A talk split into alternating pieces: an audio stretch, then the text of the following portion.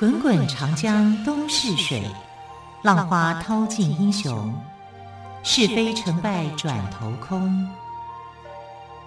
古今多少事，都付笑谈中。陪你说历史，汪培制作主持。欢迎朋友们收听今天的《陪你说历史》节目，我是汪培。同样，再一次为朋友们邀请到历史专栏作家于远炫老师来到我们节目当中。老师好，主持人好，听众朋友大家好。好，老师，我们这一周来聊一聊这个雍正皇帝哦，因为我们实在是看到那个《后宫甄嬛传》呢，对雍正的感觉感触良多。对，杀伐果断，对对，然后还可以处理后宫。然后你会很难想象哦，就是说雍正他没有当皇帝之前看不出来啊，对啊，当了皇帝以后啊，他其实很多作为是很果断的。他不是一个很悠闲的人，表现出与世无争吗？才获得了康熙的重用吗？假象，假象。所以他也很会演戏，就对了，才能够在九子夺嫡当中呢脱颖而出。政治人物啊，都很爱演戏，也很会演戏啊，所以我们要了。了解这一点，然后古今中外都是一样的。老师，我真的觉得您之前讲的很对。嗯，之前我们在讲这个龙生九子的时候，老师特别谈到九对中国人的意义。对，你看九子夺嫡也是一个九字，对，是不是都是跟九有关呢？但其实它关联的不是只有九个皇子，其实是很多啦。对啊，但是其他人就不算了，就把它算成九。但是九这个九个皇子真的是说真的，每一个都出类拔萃。都很优秀。说真的讲，如果我是皇帝的话，我也不知道该怎么选。如果我是康熙，啊、我也不知道选谁。对呀、啊，因为康熙就是把孩子教得好啊，那些孩子就知道说自己要努力啊，啊，就太认真了，太努力了，你反正不知道该选谁，该选谁啊。因为清朝跟明朝也不太一样，明朝的继承是长子制度，谁是老大谁好命啊。那清朝不是这样，清朝就是。谁优秀？谁优秀？对哈，然后一开始本来是共治的啊，但是共治的共同的推选出来的啊，后来因为杀伐太多啊，大家吵来吵去的，然后就改为这个样子，就是说啊，我从好的这个长子里面，好的皇子里面去选选出来。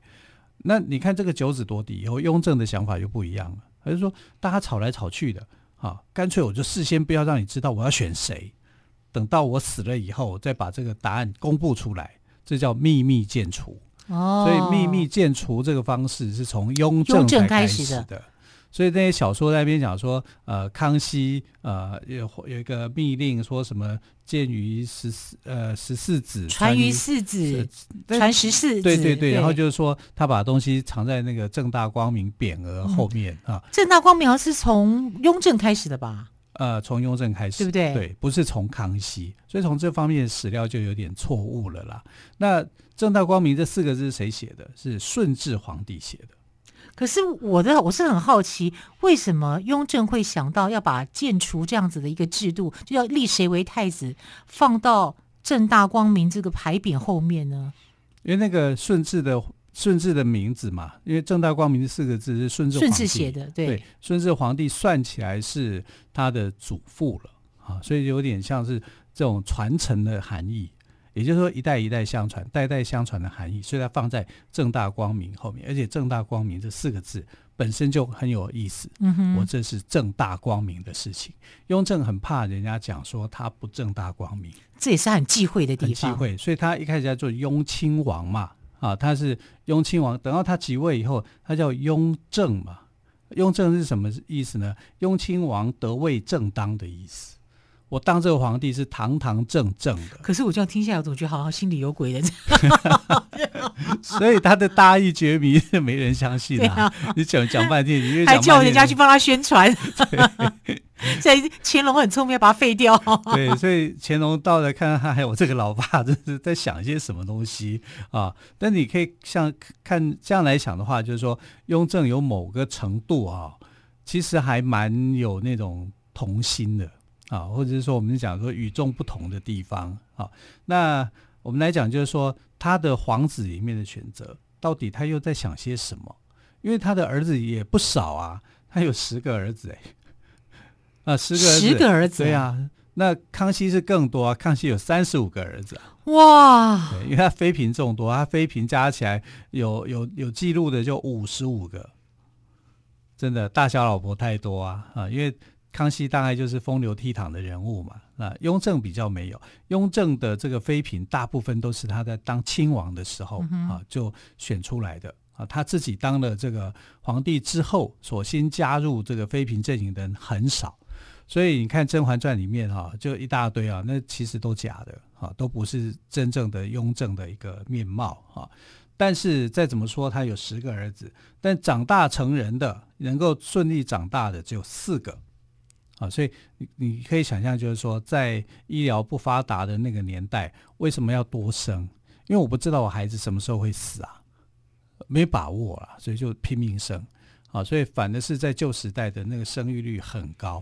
因为真的不知道你生这个孩子什么时候就没了，所以叫多子多孙多福气啊。因为没办法预估啊，现在现在不会啊，现在的医疗水准发展的很好，啊、是没错。但是现在又少子化，其实我真的觉得我们生育率要提高一点。对，所以多子与少子之间就有一个矛盾嘛，是啊，就就是这样子。那不管怎么样了，以雍正的时期啊，他有这个四个孩子是顺利长大的。那四个孩子呢是。弘时、弘历、弘昼跟弘验，啊，这四个。那弘时是老三，可是弘验是雍正的孩子吗？是啊，啊是啊，他不是果亲王的孩子吗？他他继呃，他就是那个继位给果亲王，是、呃，就是当做像当果亲王的孩子，但过继给果亲王，对对啊，所以他是啊。啊，他是雍正的孩子 啊。那为什么要过继给他？其实就是不想让这个呃红利啊有太多的一个竞争的对手。对手，对，当然可能是这样的一个问题啊。那满清的皇位继承跟明朝真的是有很大的一个不同了。那我们来看，就是说，呃，在上一周的时候，我们都在谈到说，康熙那时候立了皇太子，这也是清朝唯一一个皇太子啊。那康熙还有做了一件事情，就是帮他的这些皇子们、后代子孙们取名字。哎，取名字是康熙取的哦，因为康熙的那个时代里面呢，就是满人在取的名字里面很多样化，很多多多名字，所以我想取什么就随便高兴就可以。但到了康熙的时候，他前头几个孩子过世以后，他就觉得说：“哎，我是不是哪里做错了？”他就一直思考这个问题。后来他想说：“那我就学明朝人啊，明朝人用什么方式呢？就是他有排那个辈分，有排辈分的方式啊。然后，所以他的第二个字跟第三个字，他都帮他排辈分啊。所以他以后他的子子子孙孙，他就开始排，很有趣哦。”他当做一个创意家，就排开始被他为他的子孙们排辈分，而且排了好几代。他在想说，我应该传很久啊，所以一直到今天，这个清朝的皇族的那个血统的排辈分，都还在康熙时代排定的。哇，对，都还沿用以前啊，都还沿还沿用康熙的排排定的这个辈分，是康熙定的。很有趣吧？因为康熙他的定他的这个儿子的名字，就是第二个字叫做印，然后第三个字就用四字边，第二个字是整个汉字，然后第三个汉字用部首。哎，这样子的一个方式，我们现在也在沿用啊。对，比方说，我们现在比方说，但是他是学汉人的啊。哦，但是汉人先这样子做啊，然后他来跟着这样子，那他自己又是皇帝嘛，所以他就第三个字就定偏旁。因为他的姓叫爱新觉罗，嗯、啊，然后爱新觉罗，然后这是姓，他的姓很长，还没有办法啊，这就是满人的关系。那第二个字啊，他就定一个汉字啊，完整的汉字。第三个字就是汉字的偏旁哦，啊，然后让你去那个，所以你会看得到那个满清的皇帝的名字哦，是很好认的。可是，在康熙之前就不是这样啊，康熙之前的名字有很多。啊，就是说皇子的名字没有固定。那从康熙之后，他帮他的子子孙孙哈排定了这个叫族谱，然后用黄纸去写的，写在黄纸上面哈，就是代表一种尊贵哈。因为黄色呢，就代表皇家的这个颜色啊，是这样。那如果要把你除籍的话，那就是把你贴掉这样子。他们有一套他们自己的祖宗的宗法，所以呢，在满清时期，他们有一个就是专门管家族事情的一个部门，就叫宗人府。啊，不管你你要是犯错啊，也会送到中人府去定罪去处理啊。除了国有国法，他们家有家规啊，那这是他们的一个家规的部分哈、那这个家规，它取名字的部分呢、是非常的汉化的。那康熙立太子立到后来乱七八糟的，变成了九子的夺嫡。那雍正就去想，哎，这个我的孩子以后如果是这样的话，就太辛苦了。啊，就秘密建储，所以他就改变这个制度就对了。改变这个制度、哦、啊，反正他就是写在光明正大光明匾上面，到时候你把它取出来，那取出来是一份啊，他自己还有备份的一份，哎，两个对照就可以知道说你会不会是作假。哦，是这样子。对，那一个放在正大光明匾的后面，那另外一个放哪里呢？他自己藏起来啊，但身边的太监会知道啦，会会会去，他信任的太监会知道，对，会去找这样子。嗯那找不到的时候怎么办？找不到就找不到，因为真的发生过找不到的事情。找不到就用口谕吗？呃，找不到就就是以正大光明后面为主。对，长辈自己去，比如说太后，她去承认这个事情，哎，也就就会过去。嗯、啊，所以他这个设计也是有点瑕疵的。是，好，休息一下，再请岳远逊老师跟我们说红石与红历的故事。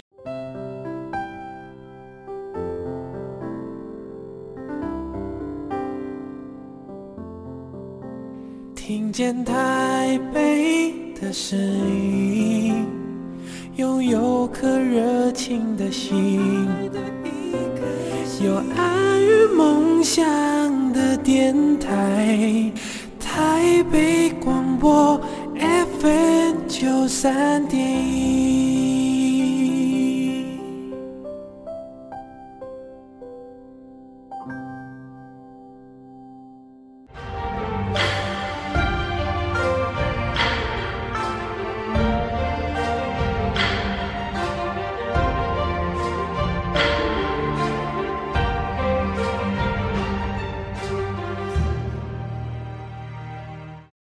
这里是台北广播电台陪你说历史节目，我是汪培。同样的，我们的特别来宾岳远逊老师谈到的是红石与红利老师。我们知道，知道他们是这两位呢，都是雍正的儿子哦。对。那么一开始呢，雍正是比较喜欢红石的，他是后来才喜欢红利的吗？还是一开始两个大家都很喜欢？其实他对儿子们哦，一开始都很喜欢的啦。尤其他十个小孩里面，最后能够长大成人的四个，那老三是红石。那其实老三这个时候的身份就是老大了。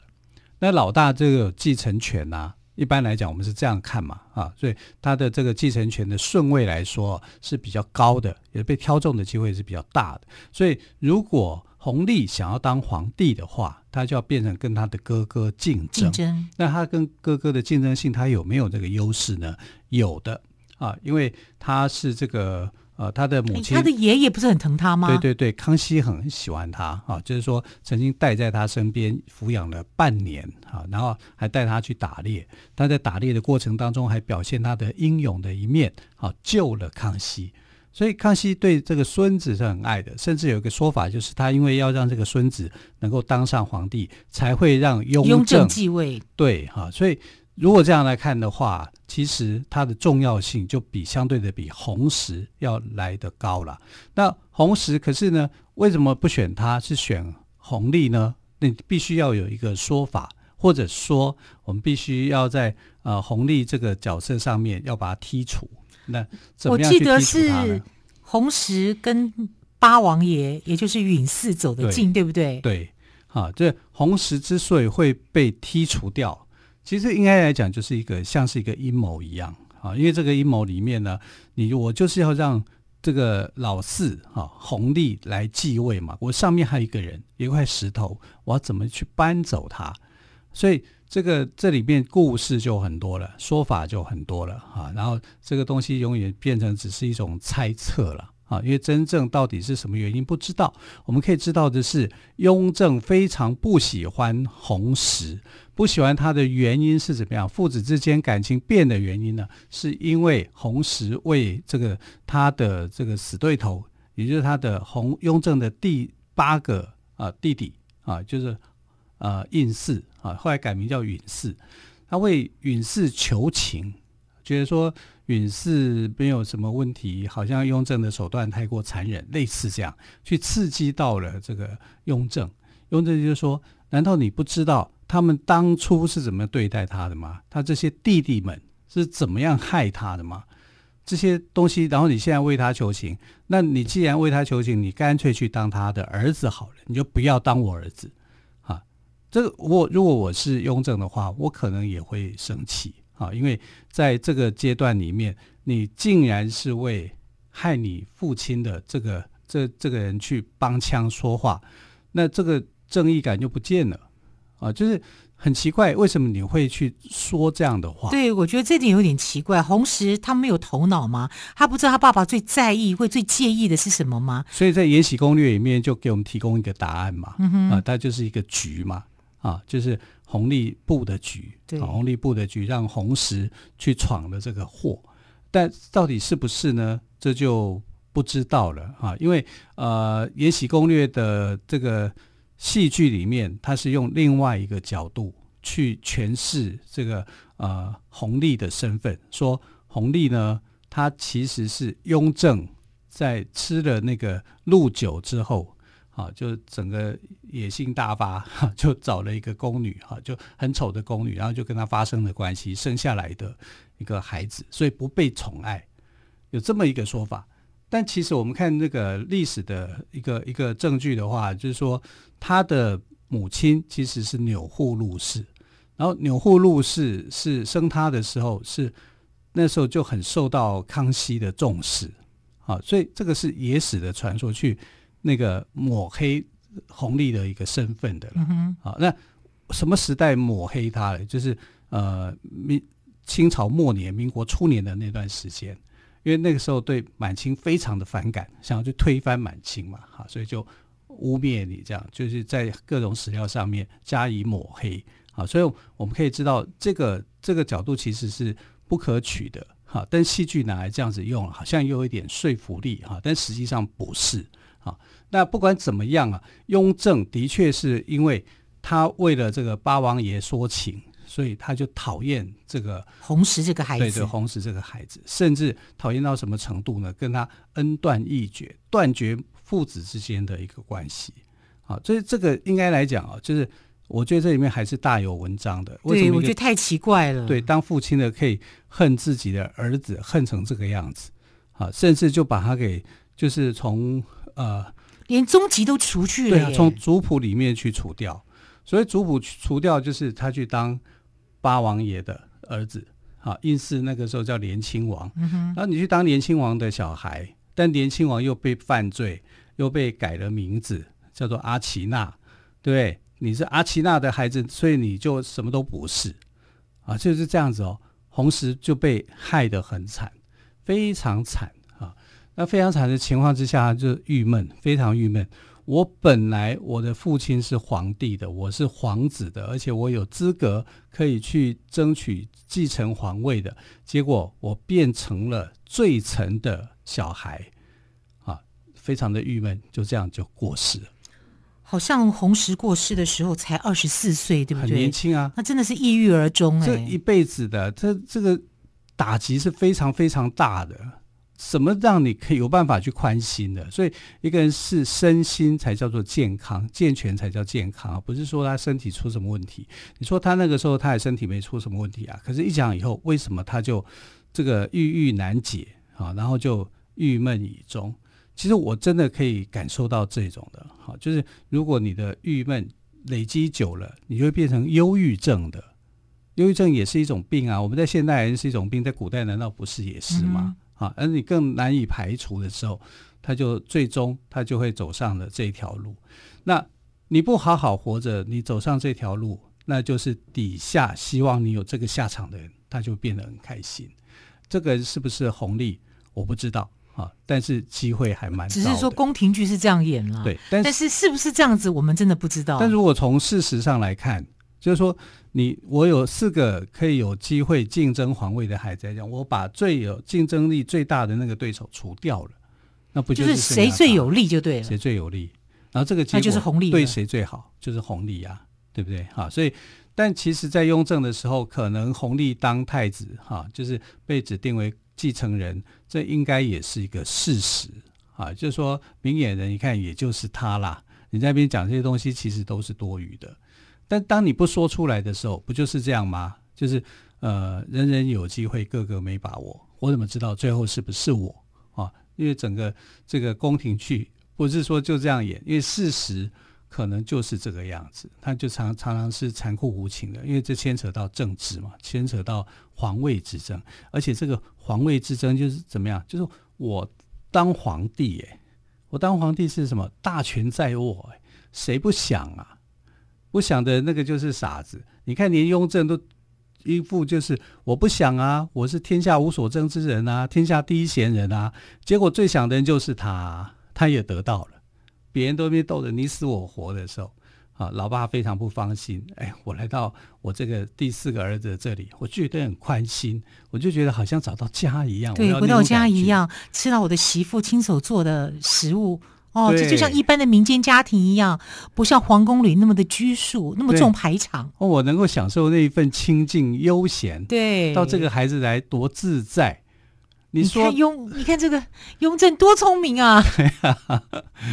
这样子想的话，就是投了老爸的位嘛，嗯、对不对啊？那这个时候的这个红石为什么会突然之间做这种蠢愚蠢的事情？说真的讲，是令人费解的。对。啊这当中一定是有这个猫腻啊，这是大陆人的说法。我们就想，这里面一定是有一些诡计在内的，因为这涉及到政治，嗯、所以红石是因为政治而下台的啊。我想这是肯定的。所以弘历就上来了，弘历就是我们知道的乾隆皇帝。那后面他的两个弟弟，一个过继给果亲王，那你就没有问题，因为、嗯、就鸿晏嘛，对对，果果亲王。其实是在什么时候去世的？是在雍正过世之后才去世。过世之后，他还是这个雍正的治商委员会的委员长。